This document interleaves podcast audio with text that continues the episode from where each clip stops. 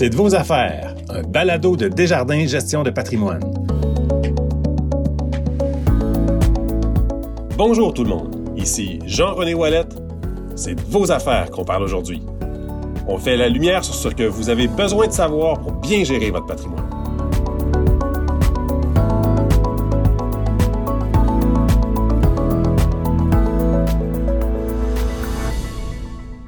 Mon père s'en est toujours fait pour nous, ses enfants. Et maintenant, c'est pour ses petits-enfants qu'il s'inquiète.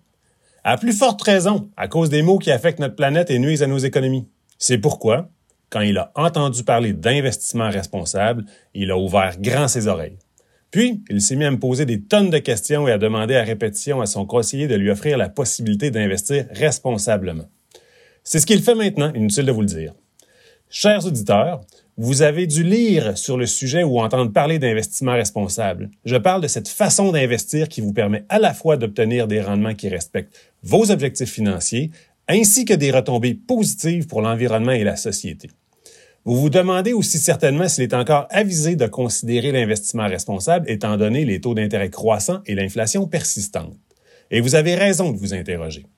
Bref, l'investissement responsable, c'est de vos affaires.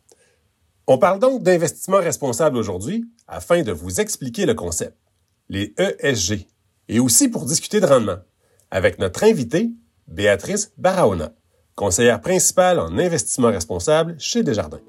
Et c'est parti. Béatrice, bonjour. Bonjour Jean-René. Béatrice, on entend de plus en plus parler d'investissement responsable depuis cinq ans. Pouvez-vous, pour le bénéfice de nos auditeurs, nous expliquer c'est quoi un investissement responsable? Bien sûr.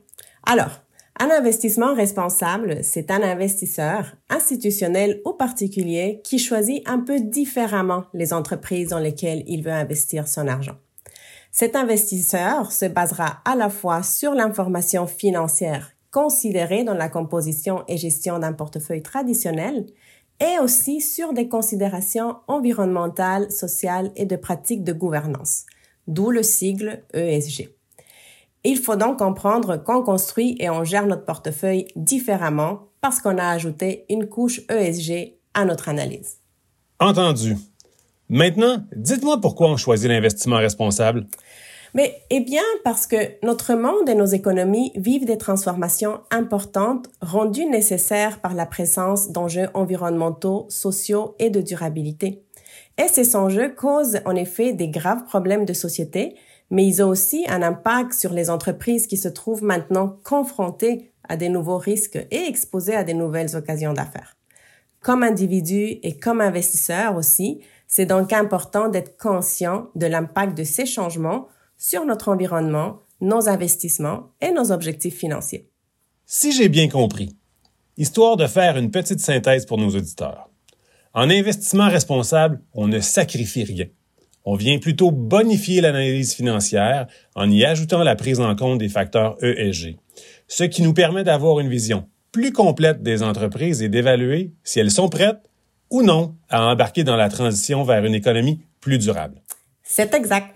Ça permet aussi d'envoyer un signal aux entreprises comme quoi c'est important pour les investisseurs et donc pour leur survie à elles-mêmes qu'elles prennent en considération ces mêmes facteurs dans leur plan d'affaires et dans leur prise de décision.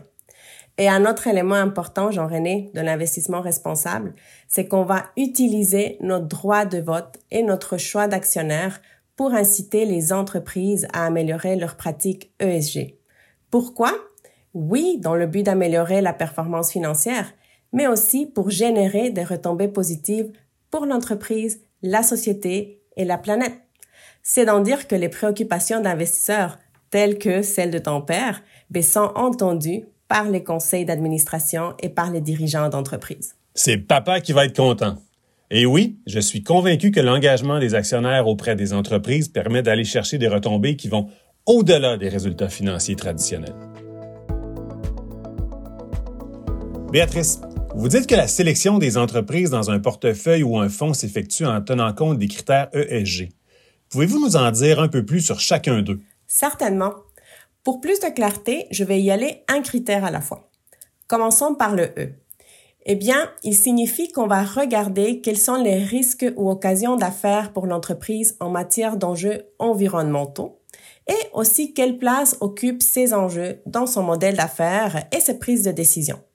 Parmi ces enjeux, on retrouve les émissions de gaz à effet de serre, mais aussi bien d'autres choses comme la gestion de matières résiduelles, la gestion de l'eau et les impacts sur la biodiversité. Ensuite, nous avons le S. Avec les critères sociaux, on vise à prendre en compte les répercussions que les décisions et les façons de faire de l'entreprise ont sur les personnes. On va regarder les pratiques en lien avec le respect des droits de la personne, les conditions de travail, les relations avec les communautés et l'acceptabilité sociale de ces projets, l'équité, la diversité et l'inclusion, entre autres aspects. Et finalement, nous avons le G pour gouvernance. Eh bien, de ce côté, on va plutôt évaluer la stratégie et la façon dont l'entreprise est dirigée, administrée et contrôlée. On va considérer par exemple la structure du conseil d'administration et l'indépendance de ses membres, la rémunération des dirigeants et les droits des actionnaires, et bien d'autres aspects. Hmm. C'est certain qu'on ne peut pas évaluer toutes les entreprises de la même manière, car elles ont des réalités différentes selon leur secteur d'activité propre. Donc, c'est le travail du gestionnaire de portefeuille d'identifier les enjeux et critères ESG qui sont pertinents et critiques financièrement pour chaque entreprise.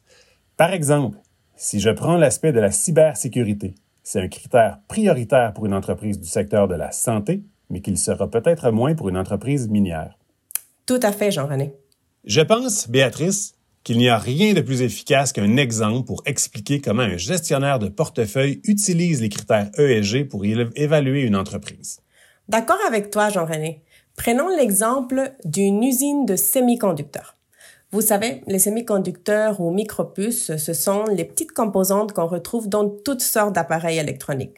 Téléphones, tablettes, les électroménagers, dans les voitures aussi. Oui, et j'ajouterais ici que, avec la place grandissante de la technologie dans nos vies, la demande est en effet en explosion pour ces pièces d'équipement. C'est un secteur en croissance, il y a de très bons joueurs dans l'industrie, les carnets de commandes sont pleins. Donc, d'un point de vue financier, ce serait possiblement une occasion d'investissement intéressante. Mais attention, il y a aussi des enjeux. Oui, effectivement. Si on intègre justement les considérations ESG dans l'analyse d'une telle entreprise, ben, on va se rendre compte que pour fabriquer ces composantes électroniques, elle a besoin d'énormément d'eau. Et d'eau de bonne qualité en plus, de l'eau potable. Or, l'eau est une ressource qui est sous pression maintenant, car seulement 3% de l'eau sur Terre est potable et qu'elle tend à s'épuiser là où on en a plus besoin. Tout ça pour dire que sur le plan environnemental, il devient important de comprendre comment l'usine de semi-conducteurs gère son eau, comment elle s'approvisionne et comment elle pense être en mesure de faire croître la production de semi-conducteurs. Ce sont là des réponses essentielles pour un investissement avisé. Par exemple, si son accès à l'eau à proximité venait à être limité, que fera-t-elle? Recycler et, traiter son eau? La faire venir de plus loin et donc la transporter, l'entreposer et peut-être même la purifier, ce sont tous des éléments dont il faut tenir compte. Je comprends. Tout ça peut entraîner des coûts supplémentaires et avoir un effet négatif sur les marges de profit et les plans de développement futurs. Donc, donc, entre deux entreprises de ce secteur, on va privilégier celle qui a les meilleures pratiques. Tout à fait. Et du côté social, eh bien, L'entreprise, elle est implantée dans une communauté avec laquelle elle partage les ressources en eau. Alors, l'acceptabilité sociale de ces plans de développement par la communauté est extrêmement importante parce que, dans le cas d'un refus, l'entreprise pourrait être prise avec des réactions et des entraves à ses projets, comme des manifestations, des grèves, des poursuites et même des atteintes à sa réputation, des amendes, des coûts légaux, et j'en passe. C'est sûr que si on veut que l'entreprise améliore sa gestion de l'eau, il faudrait que ce soit un objectif clair pour la haute direction. Et généralement, ce genre d'objectif doit être lié au mode de rémunération des dirigeants pour faire avancer les choses. On pourrait, dans ce cas-ci, attacher l'obtention d'un boni à des objectifs de réduction de l'utilisation d'eau. Exact. Et vous venez de faire là la connexion entre la gouvernance et l'atteinte des objectifs environnementaux et sociaux, mais aussi financiers. C'est un exemple ultra simplifié, je le sais, mais ça vous donne une idée plus concrète de l'importance des critères ESG et de leurs répercussions sur la valeur d'une entreprise. Béatrice, on va maintenant parler des stratégies en investissement responsable. On aimerait savoir comment ces fameux critères ESG sont intégrés dans les portefeuilles et les produits d'investissement. Y a-t-il une seule façon de faire? En fait, la réponse est qu'il n'y a pas d'approche universelle en matière d'investissement responsable. On peut voir l'investissement responsable comme un parapluie sous lequel on va mettre nos lunettes ESG pour construire et gérer un portefeuille. Et on peut le faire en utilisant différentes stratégies. Du côté de la construction du portefeuille, il y a d'abord les filtres d'exclusion qui visent à exclure certains secteurs, comme par exemple le tabac, l'armement, le nucléaire, les énergies fossiles, entre autres. Vous parlez des exclusions, mais on peut aussi faire du filtrage positif, non? Oui, en effet, le filtrage positif permet d'inclure dans le portefeuille des entreprises leaders en termes de bonnes pratiques ESG par rapport à leurs pairs du même secteur. Et on peut aussi faire de la stratégie dite d'évaluation des facteurs ESG, dans laquelle on va combiner les données, la recherche et l'analyse ESG avec les données et métriques financières de l'entreprise. L'idée, c'est d'identifier les risques et occasions d'affaires qui peuvent ne pas être visibles si on regarde seulement les données financières, puis le tout dans le but de prendre une décision d'investissement. D'accord. Donc, il existe des stratégies de filtre d'exclusion, de filtrage positif et d'évaluation des facteurs ESG? Exact, mais je n'ai pas fini. Il y a aussi ce qu'on appelle l'investissement thématique qui permet de sélectionner, selon un thème particulier, des entreprises qui apportent des solutions concrètes aux enjeux de durabilité et qui génèrent des retombées positives sur les plans environnemental et social. Autrement dit, en choisissant cette stratégie, vous investissez dans des entreprises qui misent, par exemple, spécifiquement sur les énergies renouvelables ou qui mettent de l'avant le leadership féminin. C'est ça? Oui, ça peut être aussi plein d'autres thématiques, mais c'est ça. Et finalement, comme stratégie possible, on a aussi l'investissement d'impact qui vise à sélectionner des entreprises avec l'intention claire de générer un impact mesurable et bénéfique pour la société et l'environnement. Et bien entendu, aussi un rendement financier qui peut être inférieur ou supérieur au marché, tout dépendant de l'objectif recherché. Alors, si je comprends bien, selon l'objectif de placement de chaque produit et nos préférences comme investisseurs, on va utiliser l'une ou l'autre ou une combinaison des stratégies expliquées. Oui, c'est ça. D'accord. Maintenant, une fois les stratégies choisies et le portefeuille construit, Allons-nous le gérer de la même façon qu'un portefeuille traditionnel? Bonne question. Non, il sera géré un peu différemment en investissement responsable. C'est-à-dire qu'on va garder contact avec les entreprises dans lesquelles on investit afin de les inciter à améliorer leurs pratiques environnementales, sociales et de gouvernance. Et on fait ça en utilisant des leviers puissants comme le vote aux assemblées d'actionnaires et le dialogue avec les dirigeants. L'idée, c'est de leur faire prendre conscience des enjeux et risques ESG matériels pour l'entreprise et de les faire passer à l'action, c'est-à-dire les amener à se fixer des objectifs à court, moyen et long terme et à mettre en place une stratégie pour les atteindre. Par exemple, en parlant des objectifs, il peut s'agir de cibles de réduction des émissions de gaz à effet de serre, on peut aussi faire de la pression sur la direction pour que la rémunération des dirigeants soit liée à des résultats mesurables selon les objectifs fixés, ou on peut voter pour s'opposer à des pratiques de rémunération jugées excessives. Oui, tout à fait. Et il ne s'agit là que de quelques exemples, mais ça montre bien comment l'engagement actionnarial permet d'amener des changements réels au sein des entreprises. Merci, ça nous éclaire davantage et ça nous permet de mieux comprendre les mécanismes de sélection des entreprises qui composent les fonds ou portefeuilles en investissement responsable. Parlons de retombées maintenant, Béatrice. Dites-nous, les investisseurs peuvent-ils vraiment espérer des retombées positives, autrement dit, avoir un impact grâce à leurs investissements responsables, ou est-ce seulement pour se donner bonne conscience? En fait, Jean-René, l'investissement responsable permet aux investisseurs d'investir non seulement pour faire croître leur capital, mais aussi pour appuyer les entreprises qui ont décidé d'embarquer dans la transition. Et il faut bien comprendre que ce sont les entreprises qui vont générer les retombées positives. Donc, si je reviens à votre question, peut-on espérer de retombées positives? Ben, il faut savoir que les retombées dépendront des stratégies adoptées par le produit d'investissement responsable ou le portefeuille choisi. Selon là où les stratégies choisies, les retombées seront plus ou moins importantes. OK, c'est clair. Et de là l'importance de bien comprendre les stratégies adoptées par les fonds qui vous intéressent. Tout à fait. Et il faut savoir aussi que vous pouvez connaître les retombées positives de vos investissements en consultant la documentation fournie par les entreprises ou par votre institution financière ou encore par le gestionnaire de portefeuille. Je me trompe de dire que la transparence, la divulgation et la reddition de comptes sont extrêmement importantes en investissement responsable justement pour que les investisseurs puissent être informés des résultats découlant de leur décision d'investissement? Non, c'est tout à fait exact. Sur ce, voici une question intéressante pour vous, Béatrice, que je me suis fait souvent demander par des investisseurs. Comment fait-on pour s'assurer qu'un portefeuille ou un fonds est 100% responsable? Hmm, bonne question. Et peut-être que vous n'aimerez pas ma réponse, Jean-René, mais c'est simple. La solution 100% responsable ou 100% verte n'existe pas parce que, en fait, dès qu'on consomme, dès qu'une entreprise consomme ou produit, elle a un impact sur l'environnement.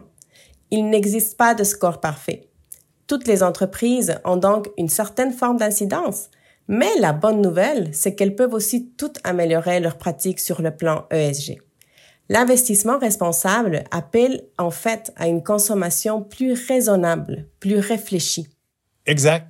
C'est donc un appel à une grande prise de conscience collective, tant de la part des entreprises que des consommateurs. En plus, une bonne entreprise pour moi ne l'est peut-être pas pour vous, selon nos convictions respectives. Et une entreprise qui n'est pas verte cette année pourrait l'être davantage l'année prochaine grâce aux pressions de ses actionnaires. Effectivement, L'idée, c'est d'investir dans des entreprises qui sont des leaders en termes de pratiques ESG, qui sont embarquées dans la transition et qui font bien les choses. Et c'est aussi d'investir dans des entreprises qui ne sont peut-être pas des leaders, mais qui ont la volonté de s'améliorer, qui se fixent des objectifs dans ce sens et qui, bien sûr, déploient les moyens pour les, moyens pour les atteindre. Dites-moi maintenant, si on regarde la conjoncture, les intérêts qui montent, l'inflation et les fluctuations boursières, est-ce toujours une bonne idée de penser à l'investissement responsable? Parce que oui, l'investisseur veut des retombées positives et investir davantage en lien avec ses convictions, mais bon, on s'entend, l'investisseur veut aussi du rendement. Qu'en pensez-vous? J'imagine, Jean-René, que vous faites référence aux performances récentes de certains fonds en investissement responsable. Et vous savez, il ne faut pas tous les mettre dans les mêmes paniers. Il faut comprendre aussi que tout s'explique et commencer par prendre un pas de recul. Par exemple, c'est sûr que cette année, avec le bond spectaculaire des cours pétroliers, mais les portefeuilles qui ont exclu ce secteur en souffrent pour le moment. De la même façon, certains secteurs prometteurs pour l'avenir sont plus affectés par les hausses des taux d'intérêt et minent à court terme les performances des portefeuilles. La clé dans tout ça, c'est de garder un certain équilibre, d'être bien diversifié de maintenir le cap sur votre horizon d'investissement et de respecter autant que possible vos convictions en tant qu'investisseur. Ce qui est aussi vrai du côté de l'investissement traditionnel. Tout à fait. À long terme, nous savons que les bonnes pratiques ESG sont payantes pour les entreprises. Différentes études constatent par exemple que les entreprises qui réduisent leurs émissions de gaz à effet de serre tendent à performer mieux que leurs pairs du même secteur. C'est la même chose pour celles qui intègrent la diversité et l'inclusion dans leurs équipes. De plus, et je vais finir ici avec ça, les données historiques, tout comme plusieurs recherches qui se sont penchées sur la question, nous permettent de conclure que l'investisseur responsable ne fait pas de compromis en ce qui a trait à l'atteinte de ses objectifs financiers à long terme. Merci Béatrice, vous êtes plutôt convaincante et on aime ça. Maintenant, l'investisseur qui vous écoute et qui, comme moi, est prêt à passer à l'action, à investir de façon responsable, comment doit-il s'y prendre? Je vous dirais, euh, Jean-René, de commencer par vous demander ce que vous recherchez comme impact. On sait que d'une personne à l'autre, les valeurs et les priorités varient. Donc, c'est vraiment important de se demander ce qu'on veut faire avec nos placements pour nous assurer de trouver celui qui va nous ressembler le plus.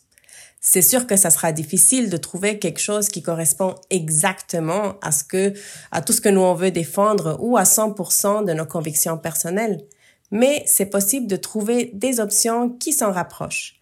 L'important, c'est de bien s'informer et de comprendre ce qu'il y a sous le capot.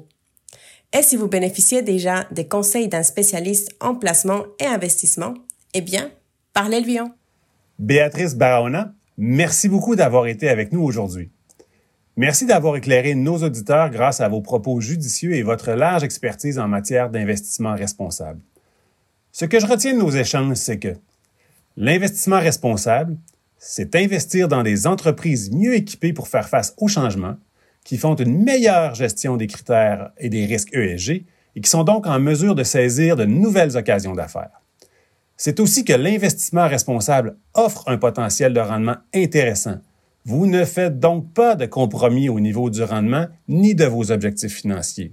Et, pour finir, je retiens que l'investissement responsable, c'est bon pour vous et pour la planète. Voilà qui met fin à cet épisode du balado C'est de vos affaires. Merci à Desjardins Gestion de patrimoine pour sa réalisation. Et à vous, chers auditeurs, je dis merci d'avoir été là. Portez-vous bien et à bientôt. Salut!